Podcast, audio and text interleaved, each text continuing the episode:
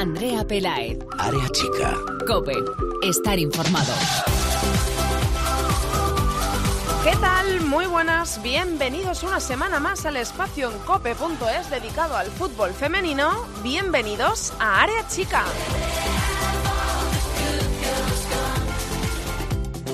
Tenemos muchas cosas que contar hoy en este arranque porque hemos tenido Liga Iberdrola, la décima jornada se jugó en tres semanas y tuvimos también octavos de final de la Copa de la Reina. Vamos a repasarlo todo en Liga.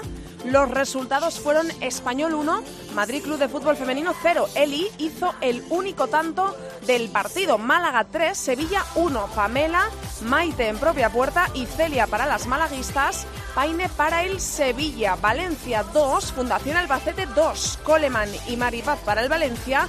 Y doblete de Alba Redondo para poner el empate para el fútbol Albacete. Logroño 1, Athletic de Bilbao 3, María González para el Logroño, Necane Erika de penalti e Ibáñez para el conjunto vasco. Betis 1, Sporting de Huelva 0. Priscila hizo el tanto solitario del partido. Real Sociedad 2, Barcelona 5, 7 tantos en este partido. Bautista y Naikari para la Real.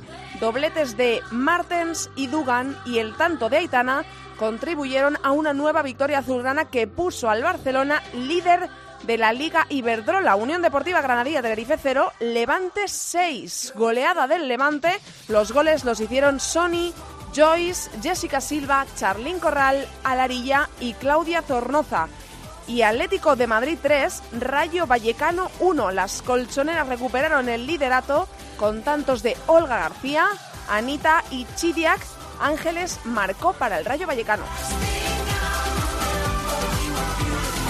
En la clasificación líder en solitario el Atlético de Madrid con 27 puntos, segundo el Fútbol Club Barcelona con 26 y tercero el Levante con 23. En la parte baja de la tabla colista el Sporting de Huelva con solo dos puntos le acompaña en la zona de descenso el Sevilla con 6.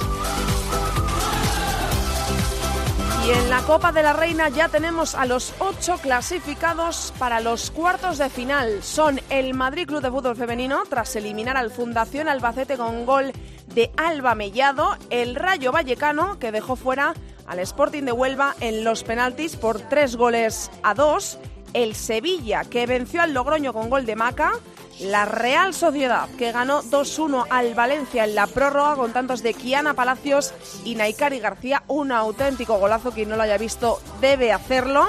El Athletic de Bilbao, que eliminó al Betis en los penaltis. El Levante, que derrotó en penaltis también al Granadilla Tenerife.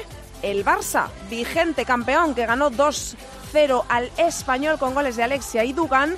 Y el Atlético de Madrid, que con cuatro goles de Luzmila Silva eliminó al Málaga por cuatro goles a dos. Pero por supuesto estamos muy pendientes del Mundial Sub-17 que se está celebrando en Uruguay. Nuestra selección, la selección española, juega mañana miércoles las semifinales del Mundial ante Nueva Zelanda. Va a ser a las 8 de la tarde. Se va a poder ver como todo el campeonato a través de Eurosport. Tras eliminar a la vigente campeona del mundo, a Corea del Norte en los penaltis, las de Toña Is empataron a uno en el tiempo reglamentario. Nos adelantamos con gol de Claudia Pina. Nos empataron tan solo dos minutos después y en los penaltis ganamos por tres goles a uno y que no se nos olvide que nuestra portero titular, Katakoi, detuvo dos lanzamientos de las norcoreanas. Por eso, por supuesto, nos vamos a ir ahora mismito hasta Uruguay para charlar con una de las jugadoras de Doña Is que se han plantado en sus cuartas semifinales de un mundial y que mañana podrían ser finalistas en el Mundial de Uruguay. Hoy, en Área Chica, charlamos con Eva Navarro. Así que no me demoro más, que seguro que como yo tenéis muchísimas ganas de escucharla. Arrancamos, pero antes, como siempre, recordamos nuestras redes sociales. Estamos en Twitter, somos arroba areachicacope y en facebook.com barra areachicacope. Ahí ya lo sabéis, como siempre, leemos todos vuestros comentarios y tenemos en cuenta todas vuestras sugerencias. A los mandos, en la técnica hoy tengo conmigo al gran Antonio Bravo. Nos vamos hasta Uruguay. Andrea Pelaez. Área chica. Cope. Estar informado.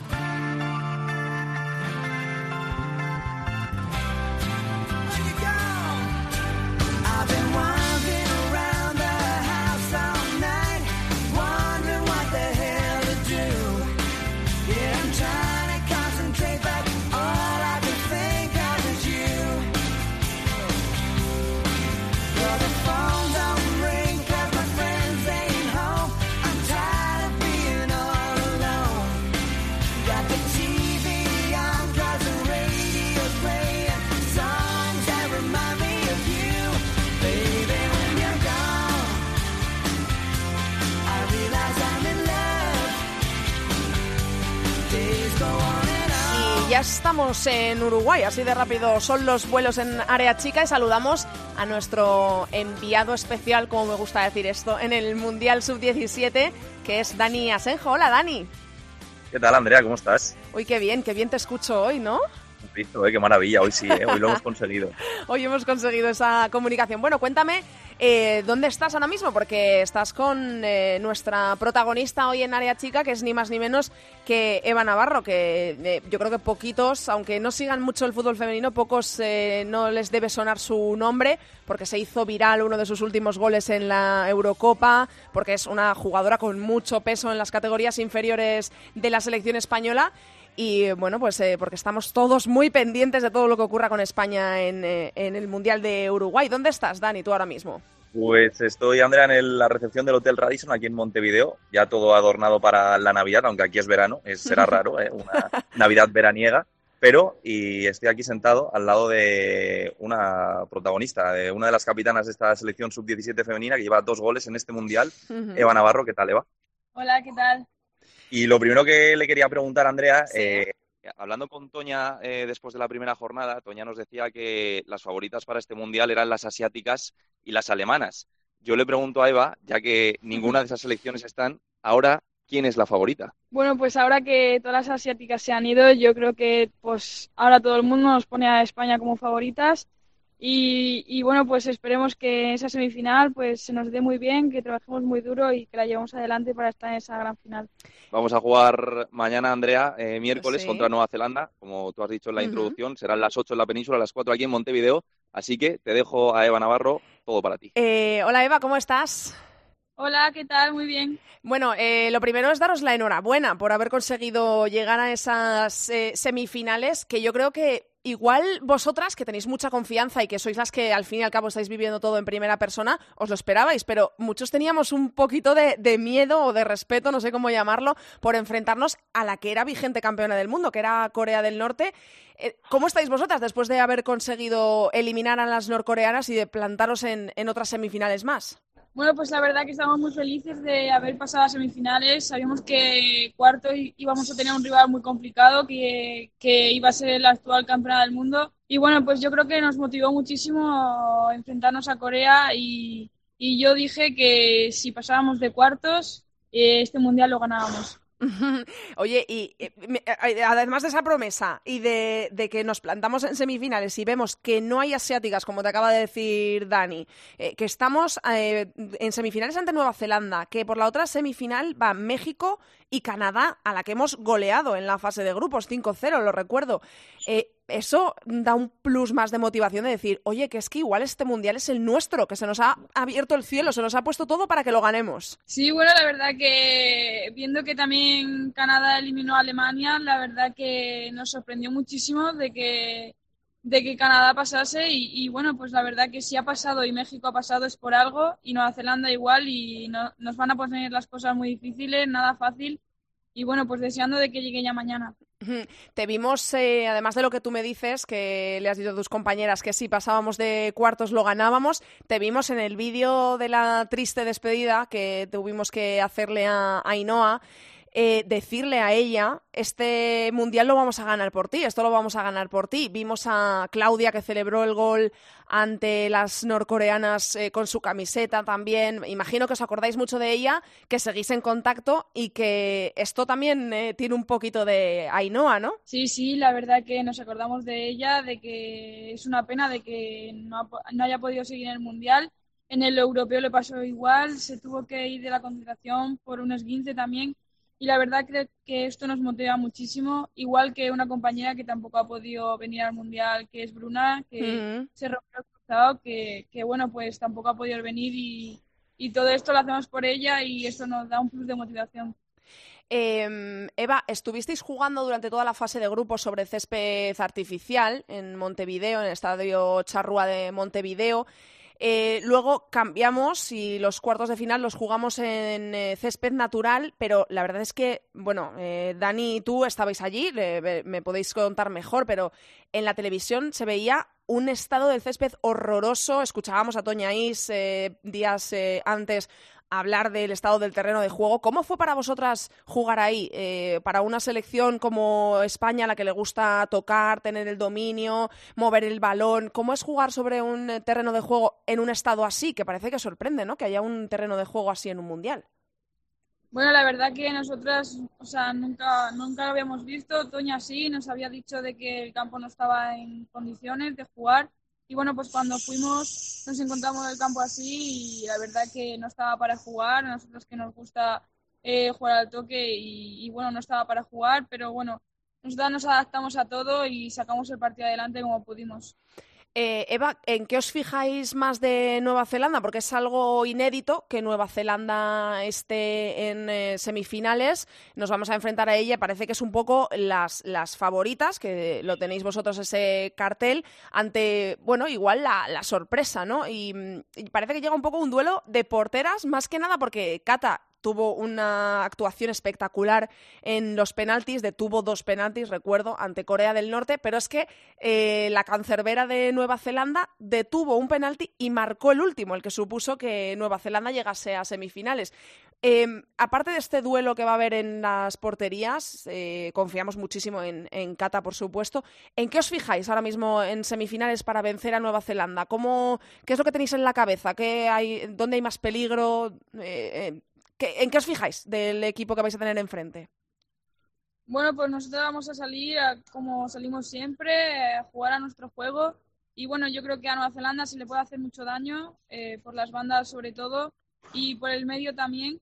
Pero bueno, ella es un equipo muy físico, de que en cuanto tenga balón va a intentar meter gol a Cata. Y bueno, pues como has dicho, pues Cata tiene que estar muy atenta y que tiene que salir su partido y bueno, pero yo creo que se le puede hacer mucho daño. Eh, si pudieras hacer una petición para tener rival, ojalá, en esa final, ¿a quién pedimos? ¿A México o a Canadá, que ya le hemos tomado un poquito las medidas en la fase de grupos? Bueno, a mí la verdad que me da igual el rival que tenga en semifinal, o sea, en la final si pasamos, uh -huh. pero a mí por gustarme prefiero Canadá Porque es un rival que la tenemos estu bastante estudiada ya eh, y México pues se puede meter atrás y no sé, el partido amistoso que jugamos nos costó un poquito pero yo por preferir prefiero Canadá. Ahora mismo, ¿cómo estáis vosotras en el vestuario? ¿Cómo está Claudia, que parece que es un poco la referente en cuanto a goles en este campeonato? ¿Cómo están todas tus compañeras? ¿Cómo estáis vosotras? ¿Qué sensaciones? ¿Qué, qué es lo que se siente antes de jugar una semifinal de un mundial, sabiendo que estamos pendientes todos desde aquí, que están vuestras familias, vuestros amigos? ¿Cómo estáis vosotras, Eva? Pues nosotras deseando de que llegue mañana, de, de que empiece el partido, de que pite el árbitro ya y saber a ver si podemos estar en esa, en esa final y bueno, pues todas mis compañeras están que aún no se lo creen porque para todas, bueno, para la mayoría es, va a ser su primera final en un sí. mundial. Y bueno, pues como a Tata, como a Pina, como a mí, pues nos dicen que, que cómo es eso y, y, y bueno, nosotros se lo explicamos y vamos a aportar esa experiencia que tenemos en el Mundial Sub-20 como en Jordania, que pudimos jugar esa semifinal uh -huh. y bueno, pues aportaremos eso. Eh, Dani, tú que estás más cerca, cualquier cosa que quieres preguntarle a, a, Eva, tú que las estás viendo jugar, que estás viendo cómo se está organizando todo aquello, cómo está el país, cómo están ellas, eh, cualquier cosa que le quieres eh, preguntar a, a, Eva. Yo tengo una curiosidad, Andrea, porque la FIFA eh, en este Mundial Sub-17 lo que hace es eh, reunir a, a, las selecciones en el mismo hotel. Sí. Y no sé si estuviste, Eva, con Nueva Zelanda también en Colonia. No sé si estabais en el mismo hotel. Sí, estuvimos con ella, pero bueno, no nos cruzamos mucho, pero sí que estaba con nosotras, Corea y Japón. Pues nada, mi pregunta es esa, ¿cómo, cómo es eh, vivir prácticamente día a día y cruzarte con, con, las que van a ser tus rivales en unas semifinales de un mundial? Si, si simplemente es eso que tú dices, si os las cruzáis y no hay nada más, o llegáis a entablar alguna conversación o algo más. Bueno, pues de hecho en Colonia, cuando estaban tocando el piano unas cuantas, sí que una había gente de, de, mi equipo que sí empezó a hablar con ellas y tal, pero, pero sin más, o sea, un, si nos la cruzamos, pues nos saludamos y ya está, pero tenerla aquí en el hotel, que también la tenemos aquí, pues te crea esa tensión de que, de que llegue ya al partido, enfrentarte a ellas. Eva, además del Mundial, por supuesto, que es donde tienes puesta toda tu eh, atención, eh, me imagino que también estarás mirando con el rabillo del ojo a tu equipo, a tu nuevo equipo, que es el Levante, que está ahí tercero en la Liga Iberdrola, que el otro día, el pasado domingo, consiguió ese pase para cuartos de la Copa tras derrotar al Granadilla en los penaltis. ¿Cómo estás viendo a tu equipo? También me imagino que con ganas de eh, venir y, ponerte en marcha ya con ellas, ¿no? Sí, claro, o sea, yo las sigo en todo momento y bueno, pues también deseando de que de volver con mi equipo porque este año podemos hacer también algo grande de estar ahí en los tres primeros o intentar ganar la Copa de la Reina, que es un objetivo que nos propusimos. Y bueno, pues las sigo en todo momento y hablo con ellas, ellas hablan conmigo y la verdad que, que muy feliz. Me imagino que te mandarán un montón de, buenos deseos y de suerte y que estarán muy pendientes ellas también del Mundial, ¿no? De tu Mundial. Sí, sí, de hecho, eh, contra Canadá estaban concentradas en Canarias y me, me vieron todas y bueno, pues la verdad que me felicitaron todas y muy bien.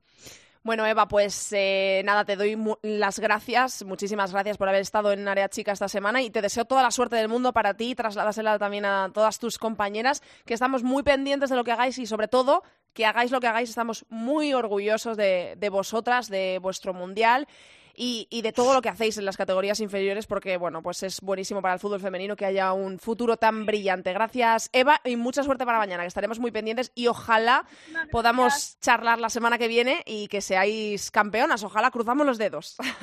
Ojalá. un beso grande, Eva. Chao.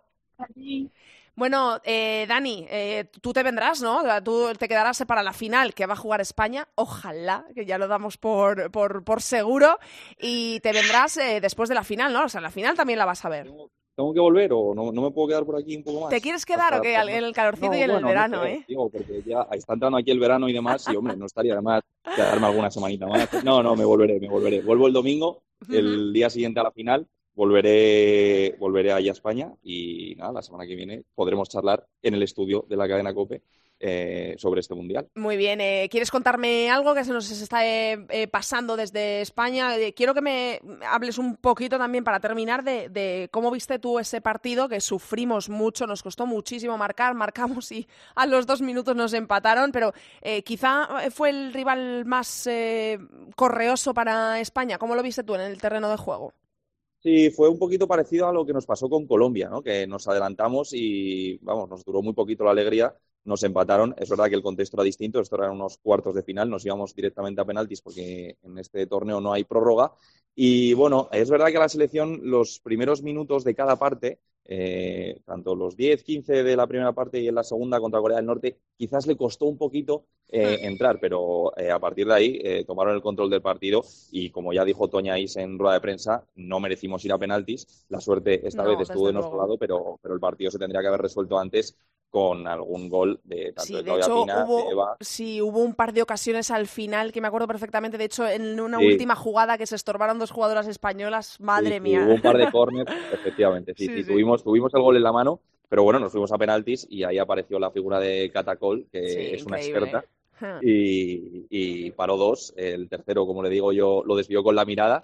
Así que para meternos en semis contra Nueva Zelanda, que como tú has dicho, eh, desde luego es la cenicienta de, este mundial. que viene de eliminar a, la todopoderosa Japón, una de las mejores de Asia.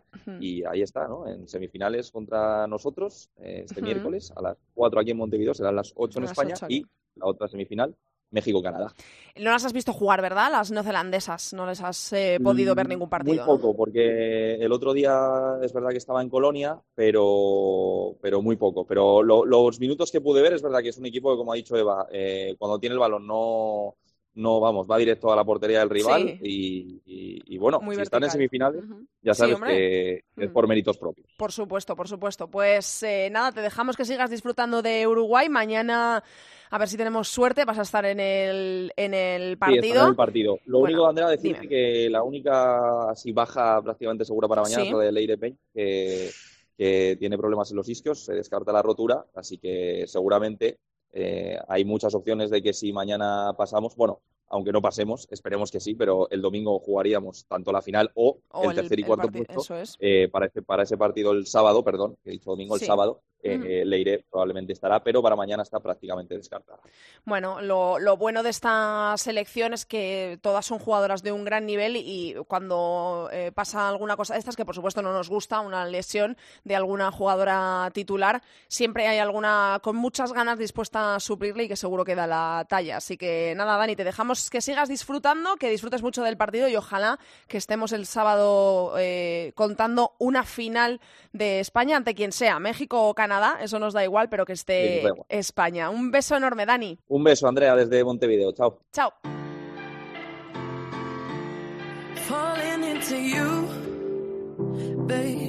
Andrea Pelae. Área chica. Cope.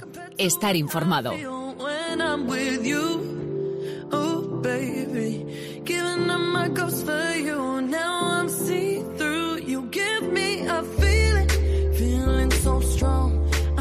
De tertulia, de hablar de todo lo que ha ocurrido en esos octavos de final de la Copa de la Reina que es un nuevo formato, eh, es una nueva Copa de la Reina y vamos a preguntarle a dos de nuestros expertos en fútbol femenino. Hoy tenemos, por cierto, una incorporación en área chica. Vamos a preguntarle qué les ha parecido, si esto les ha gustado, tener la Copa de la Reina a estas alturas, que sea un solo partido, que jueguen los 16 equipos de la liga. Vamos a preguntárselo todo a Ceci Martín, que ya le conocéis. Hola Ceci.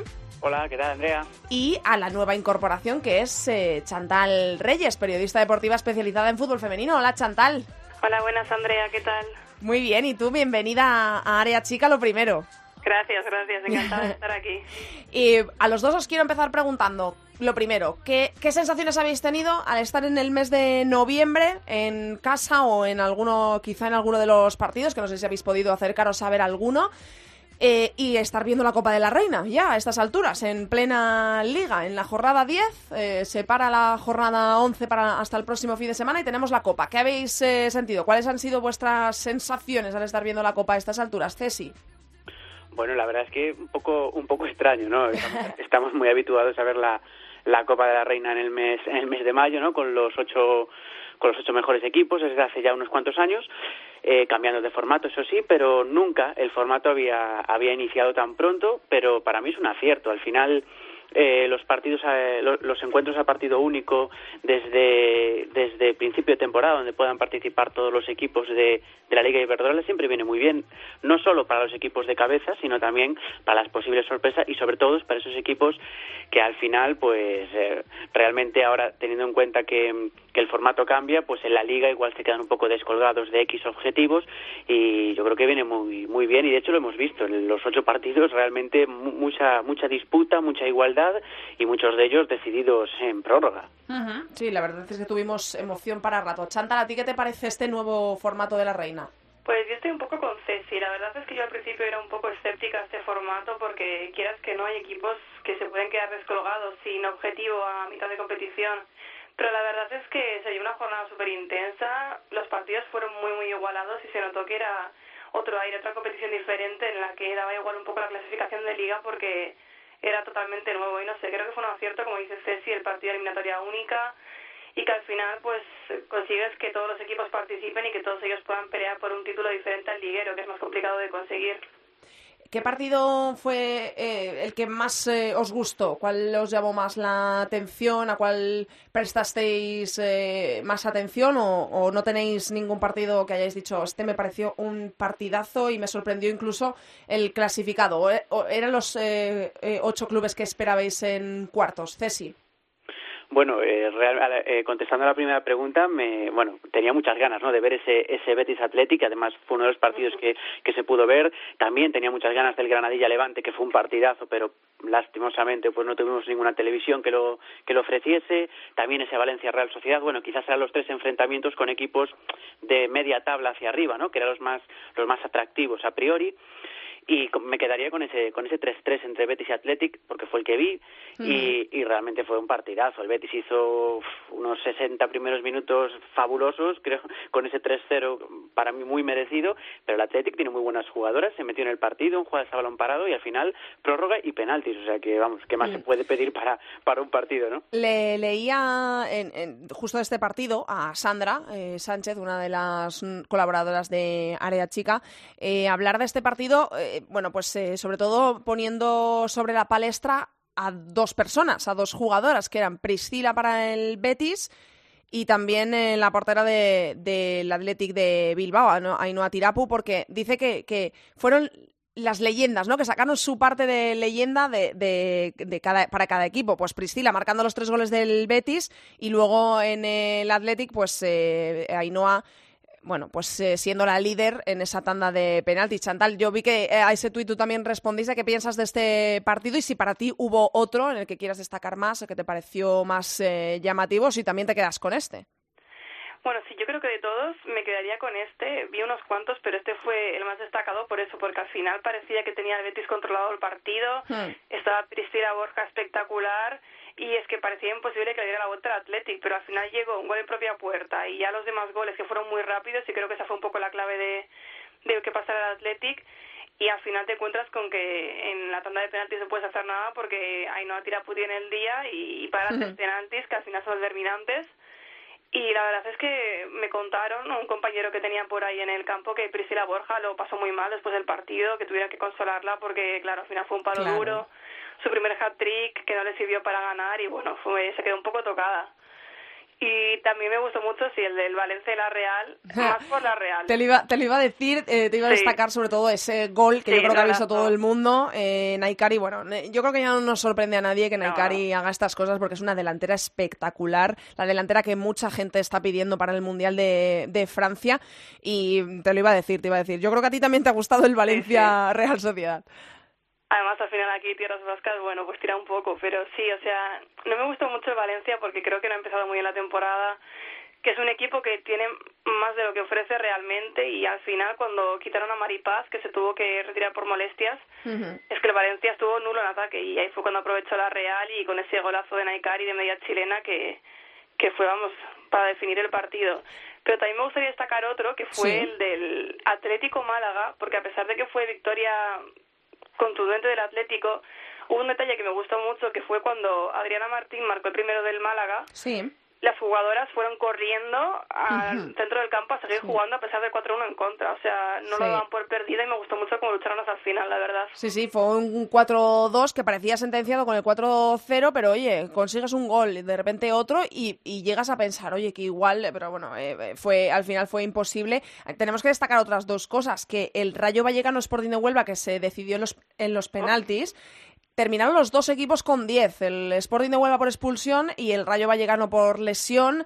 Eh, también me gustaría también destacar, por lo menos mencionar, el Granadilla Tenerife Levante, porque pudo ser para cualquiera. El Granadilla hubo un momento en el que decías, ¿qué pasa el Granadilla? Y de repente marcaba el, empataba el Levante. Ah, pues no, pues no, el Levante. Y, o sea, fue un 4-4 y un 2-3 en los penaltis. O sea, fue increíble. Yo no sé si en algún momento vosotros, eh, o viéndolo o siguiéndolo por Twitter, porque parece que el Levante sigue un poco como dubitativo cuando todos pensábamos que tras los fichajes este verano iba a ser incontestable. ¿En algún momento pensabais que eso iba a ser el batacazo del Levante, el de la Copa C, sí? Hombre, eh, eh, eh, desde luego que había la posibilidad. Yo creo que Levante mm. está yendo a más. Realmente mm. creo que cada vez vemos un equipo mucho más completo, que las, las jugadas van encajando mejor. Al final siempre necesita tiempo. Son muchas caras nuevas, con diferentes estilos en sus equipos anteriores. Tienen que amoldarse a lo que quiere el, el, el Mister Granota. Pero bueno, yo creo que, que había la posibilidad. Al final visitas Tenerife, que es un, un campo muy difícil, por mucho que haya anotado seis la semana anterior, a partido único y el Es un, equipo muy bien trabajado y bueno, cabía la posibilidad perfectamente que el Levante pudiese caer ahí, pero al final, bueno, sacó fuerzas de, de flaqueza y luego los penaltis, pues bueno, la, la, suerte, entre comillas, ¿no? Que siempre se suele decir, hmm. pues le ha sonreído. ¿Habríamos eh, tildado esto de fracaso, Chantal, si el Levante no consigue llegar a los cuartos o, o no? Mm, no sé si fracaso, porque al final, bueno, es un equipo que, que realmente, como dices, sí está un poco formándose. Al final no es como el Atlético de Barça que ya partiendo de una base y que se da por hecho que van a estar arriba. Pero sí que habría sido raro, teniendo en cuenta cómo han apostado por, por el equipo y los fichajes que tienen. Al final, jugadoras arriba que marcan cuando quieren, Charlene, Sonia. Hmm. Y también me gustaría destacar a Paraluta, porque paró, es que creo que no dio tiempo ni a Granadilla a marcar ningún penalti, porque es que paró los tres primeros penaltis y es que no dio opción alguna y también fue determinante. Eh, pues eh, lo, último que me queda por eh, preguntaros es hacer resumen. Están en cuartos el Madrid, el Rayo Vallecano, el Sevilla, la Real Sociedad, el Athletic de Bilbao, el Levante y el Atlético de Madrid eran los que... y el Barça, perdón, sí, Jolín, el vigente campeón. Eh, ¿Eran los que esperabais? Eh, ¿Para vosotros ha habido alguna sorpresa o, eran los que vosotros antes de jugarse los octavos habíais escrito en, una hojita de papel, eh, Chantal?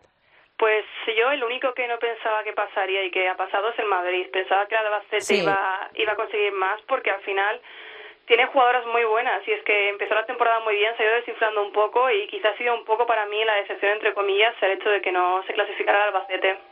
Mm, ¿Y para ti, eh, Ceci, algo, alguna sorpresa o todo lo que tú te esperabas? Pues yo destacar un par de cosas. La primera, eh, lo que comentaba Chantal, yo también pensé que iba, a pasar el Fundación, pero sí que es cierto que llegaba con, bajas muy importantes. Al final, que no esté Alba Redondo, que Lele siga con la lesión, etcétera, son bajas muy, muy importantes para el equipo y al final no, no pudo solventar su eliminatoria. Y la otra cosa que quería destacar es que precisamente esta, esta Copa tiene que servir para equipos como Madrid o Sevilla que se han clasificado y que viven situaciones complicadas en Liga, que vean que, que, pueden competir contra cualquiera, incluso el Logroño o el Sporting Huelva, que cerca estuvo de pasar también. Mm. Yo creo que tienen que, tomarse como punto de inflexión para crecer en la Liga y, bueno, intentar eh, salvarse del descenso, aunque todos no van a poder, claro. Y eh, ahora, ¿qué es lo que, para terminar, para cerrar esta tertulia, ahora, ¿qué es lo que pensáis vosotros, por ejemplo, que le queda a equipos, porque era justo lo que hablábamos cuando comentamos eh, la motivación, ¿no? El Sporting de Huelva, que queda apeado de la Copa de la Reina por muy poco y ahora mismo está colista. O el Logroño, que está décimo tercero y se ha quedado también eh, a las puertas. Eh, esto imagino que, es la, otra cara, ¿no? Lo que no nos gusta porque son equipos que ahora se quedan un poco sin bueno, motivación tienen Sporting de Huelva para salir de esas plazas de descenso, de dejar de ser colista, pero quizás un poco la otra cara, ¿no? De la Copa Cesi.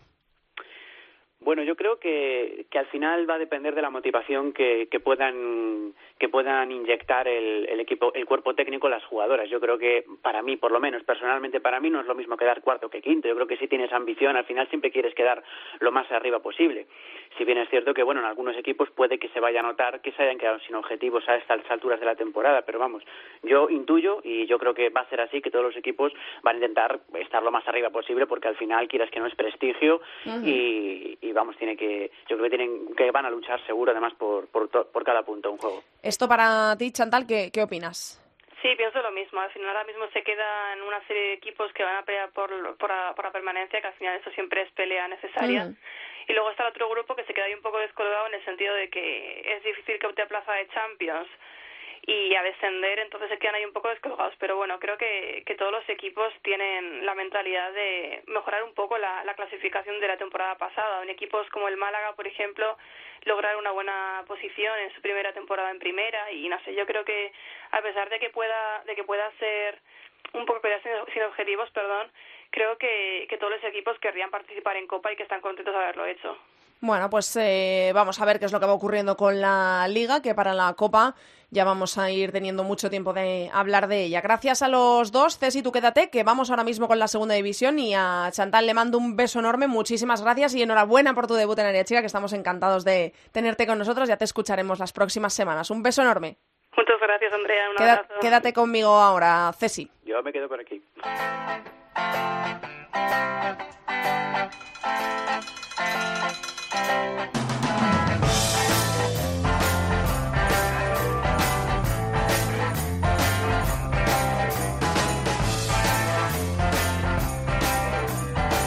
Andrea Pelae. Área chica. Cope. Estar informado. Pues con Cesi también vamos a repasar todo lo que ha pasado en la categoría de plata de nuestro país, en la segunda división, comenzando por ese grupo primero en el que tenemos un empate en la cabeza. Es líder con 28 puntos el Deportivo, segundo con los mismos, con 28 también el Real Oviedo. Tenemos como colista en este grupo que aún no se ha estrenado en cuanto a puntos al Sardoma Club de Fútbol. Pues Deportivo y como bien comenta Andrea, solventaron sus salidas y así mantienen el pulso. Las coruñesas vencieron en Santiago, las obetenses lo hicieron por su parte en feudo del Gijón Fútbol Femenino. La tercera plaza continúa en posición del Racing de Santander, que está siendo muy fiable en este inicio de liga, mientras que la cuarta es ahora para el frío Lugo, que se impuso por 3 a 0 al Sporting de Gijón en un duelo muy directo. Otra noticia, pues el triunfo del Matamá en el derby ante el Valladares. En el grupo segundo también tenemos empate en la cabeza, 28 puntos tienen los dos primeros. El Deportivo Alavés es líder, segundo es el Eibar y encontramos como colista un equipo que no hace mucho militaba en primera división, que es el Oyarzun.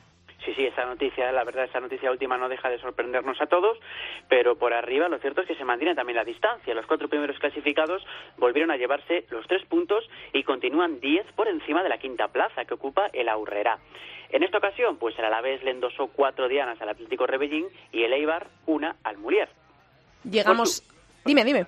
Por su parte, Por su parte, tanto Athletic B como Sasuna golearon lejos de su estadio, destacando sobre todo el 2 a 6 de las Navarras ante la Ñorga, que es el sexto. Llegamos al grupo tercero, en el que no hay empate. Líder con tres puntos de ventaja sobre el segundo, con 28 es el Seguí. Segundo, 25 puntos, el Zaragoza. Encontramos como colista con tres puntitos al Mallorca Top Fútbol la jornada soñada para la EM y es que sumido en una excelente racha de resultados, su nuevo triunfo ante todo un collerense y por un contundente 5 a 1 le aupa la cuarta plaza, aprovechándose también de esa derrota del Barcelona B en su visita a Zaragoza. Y es que visto lo visto, el propio Zaragoza se destapa como el máximo perseguidor del líder del Seagüí, que en esta ocasión derrotó al Pardiñes por la mínima. Llegamos al grupo cuarto. Aquí tampoco tenemos empate. 26 puntos tiene el Granada, que es líder. 24 segundo el Santa Teresa. Encontramos aquí colista con un puntito al Luis de Camoens pues siguen en tres unidades. Tanto Granada como Santa Teresa y Córdoba no tuvieron problemas y tras sus goleadas sin encajar ni una sola diana, las nazarís frente al Málaga B mantienen las distancias. Entre tanto, la disputada cuarta posición es ahora cosa del Sporting Huelva B, por lo menos mientras el Cáceres no recupere su encuentro suspendido ante el Peña el Valle. Llegamos al grupo quinto, aquí tampoco tenemos empate, 28 puntos tiene el Tacón que es líder, 24 tienen segundo y tercero, perseguidores, el Atlético de Madrid B y el tercero, el Club Deportivo Parquesol. En lo más bajo de la tabla encontramos a dos equipos que aún no han estrenado su casillero de puntos, escolista Nuestra Señora de Belén y es decimotercero el León Fútbol Femenino. Pues noticia y es que al fin pinchó. El tacón se dejó dos unidades frente al Torrelodones, hecho pues que otorga algo de vida a los perseguidores, aunque realmente todos ellos tienen otro objetivo en la mente, la primera B, y es que son cuatro equipos en apenas dos unidades y tan solo a priori tres puestos en juego, así que todo permanece muy abierto. En esta ocasión, pues el Atlético B venció 2-3 a la Solana y el Dinamo Guadalajara pereció frente al Parque Sol, viéndose superado por el Pozuelo en la tabla clasificatoria. Llegamos al grupo sexto. En la zona de Tenerife nos encontramos como líder con 33 puntos al filial del Granadilla Tenerife. Segundo es el Tacuense con 28. Tercero el Yamoro con 27. En lo más bajo de la tabla aún no se ha estrenado, tiene cero puntitos el Padre Anchieta pues no tienen intención de fallar. Granadilla B, 0-10 al San Antonio Pilar y el Tacuense, 8-0 al Añaza, suman y siguen. Aunque el Atlético Unión de Wimar y principalmente el Llano del Moro no se darán tan fácilmente por vencidos, así que veremos qué es lo que pasa. Y en la otra parte de este grupo sexto, en la zona de Las Palmas, encontramos como líder con 36 puntos al Femarguín, 33 tienen segundo y tercero, que son Juan Grande y el Unión Viera. Encontramos como colista, también con cero puntos, al Vallinamar. Poca novedad aquí, de nuevo, el Femarguín derrotó 0-7 al Firgas y mantiene esos tres puntos de ventaja sobre Juan Grande y Unum Viera, que tampoco fallaron, y se impusieron por 30-0 al Vallinamar y 9-0 al Aguiluchas, respectivamente. Y llegamos al último grupo, al grupo séptimo. Aquí es líder, tenemos un empate nuevamente entre primero y segundo, es líder el filial del Valencia, le sigue con los mismos puntos segundo el filial del Levante. En la zona baja de la tabla encontramos al Ciudad de Murcia como colista con cero puntitos pues el líder pereció. Tras diez jornadas, el Villarreal cayó ante Levante B, cediendo su privilegiada posición a los siempre hambrientos filiales, ya que también el Valencia B se impuso por la mínima, en su caso por 3 a 2, al Mislata. Incluso la Dama consiguió igualar a puntos con, los, con las Groguets gracias a su 8 a 0 al Ciudad de Murcia. Eso sí, la ventaja de los cuatro favoritos con respecto al resto se mantiene considerable, concretamente en 10 unidades. Pues ya hemos contado todo lo que ha pasado en esa jornada número 10 de la segunda división del fútbol femenino de nuestro país. Este fin de semana la undécima jornada nos lo contará todo como siempre Ceci Martín la semana que viene. Un abrazo Ceci. Otro para ti, hasta luego. Andrea Pelae. Área chica. Cope. Estar informado.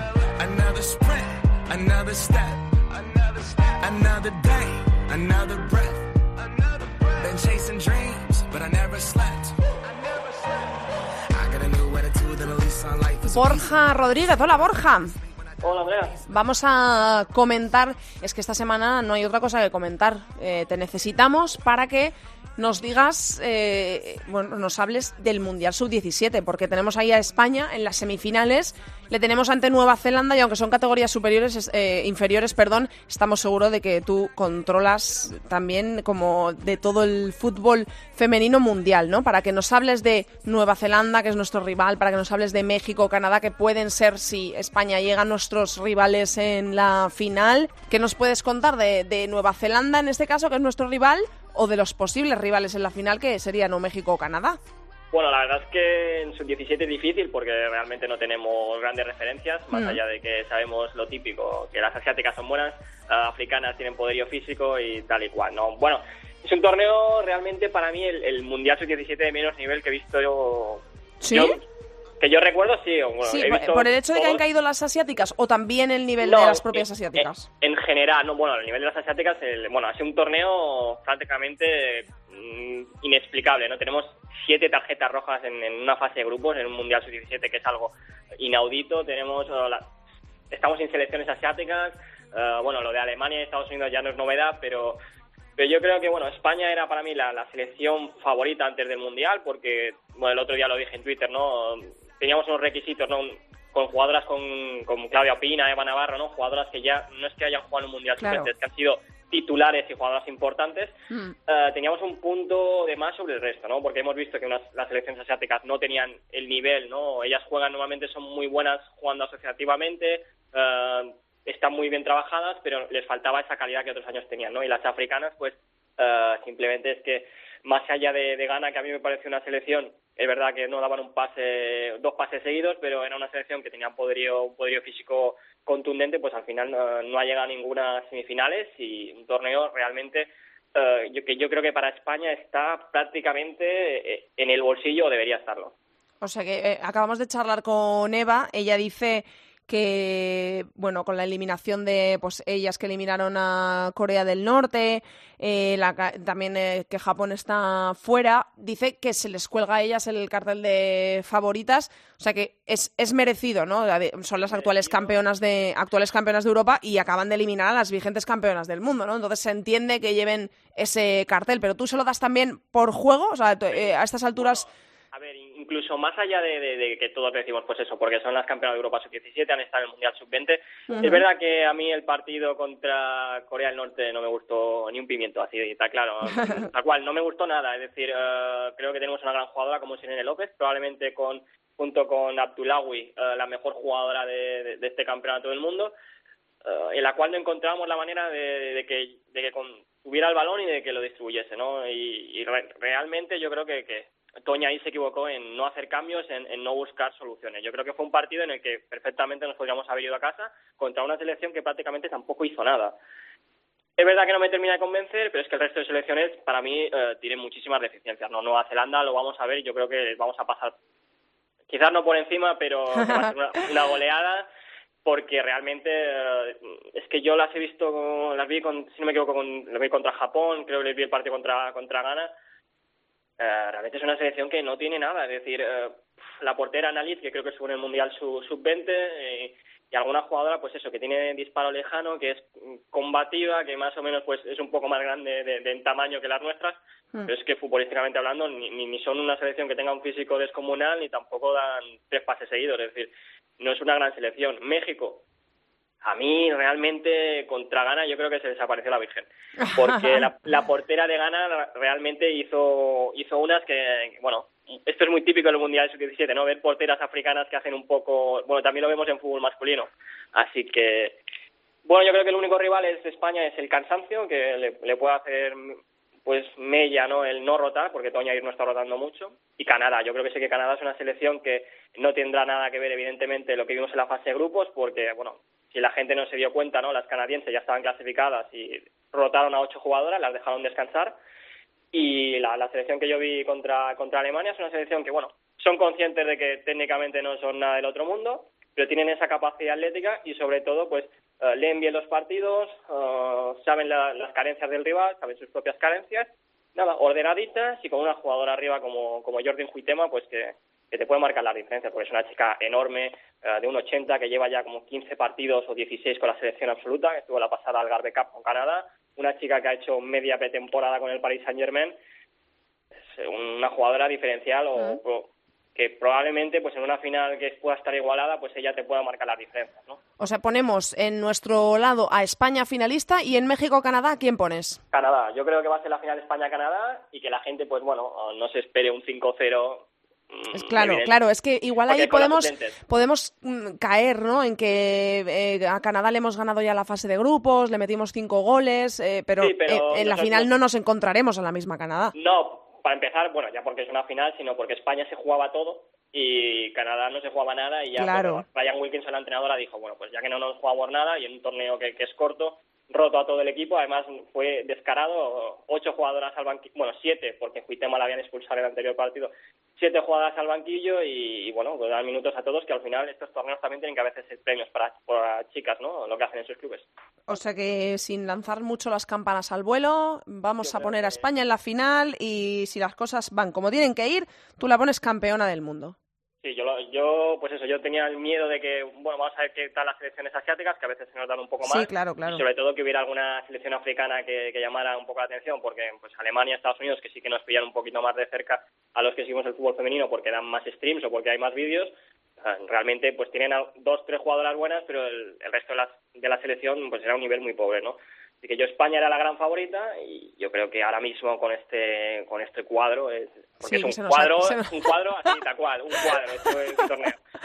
Pues yo creo que se nos ha quedado todo sí pero es que igual nos pasa un poco como en, en Holanda no con la absoluta que también se nos estaba quedando todo para era un cuadro también el, el, cuadro sí y, bueno. Claro hay que tener mucho cuidado con estas cosas, pero bueno, me encanta que ya lo hayas dicho para que podamos decir, lo dijimos primero en área chica. Borja dijo que España campeona del mundo sub-17, así que queda sí, campeona del mundo sub-17 seguro, yo creo. queda, dicho y grabado, así que si eso pasa, te meteremos en la entrevista que le hagamos a las jugadoras cuando se proclamen campeonas para que tú les vayas eh, diciendo, venga, de nada, ¿eh? De nada.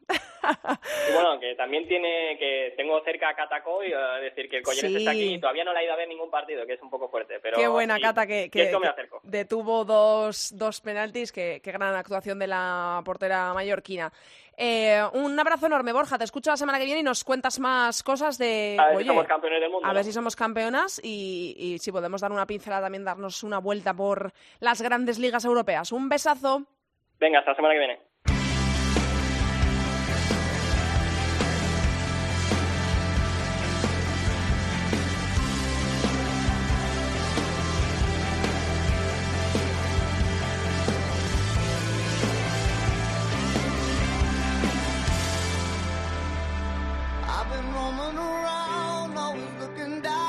Hasta aquí ha llegado el programa número 72 de Área Chica. Hasta aquí toda la actualidad del fútbol femenino. Recordamos que nos podéis encontrar en Twitter como arroba areachicacope o en facebook.com barra areachicacope. Os recordamos las citas que no se os pueden pasar por alto esta semana. Mañana mismo, miércoles 28 de noviembre a las 8 de la tarde, España juega las semifinales del Mundial Sub-17 de Uruguay ante Nueva Zelanda. A las 11 se juega la otra semifinal de la que puede salir el rival de España en la final si llegamos, que será México-Canadá.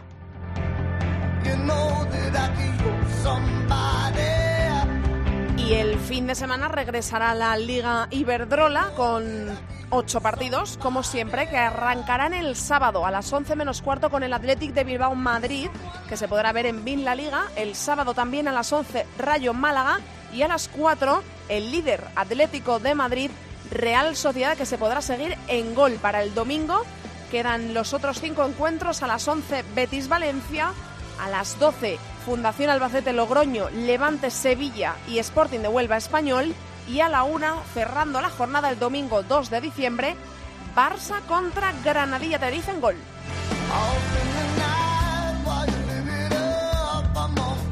Nosotros os esperamos aquí como siempre la semana que viene. Que no se os olvide que pasamos lista en cope.es. Mucho fútbol femenino para todos. Adiós. Andrea Pelaez. Área chica. Cope. Estar informado.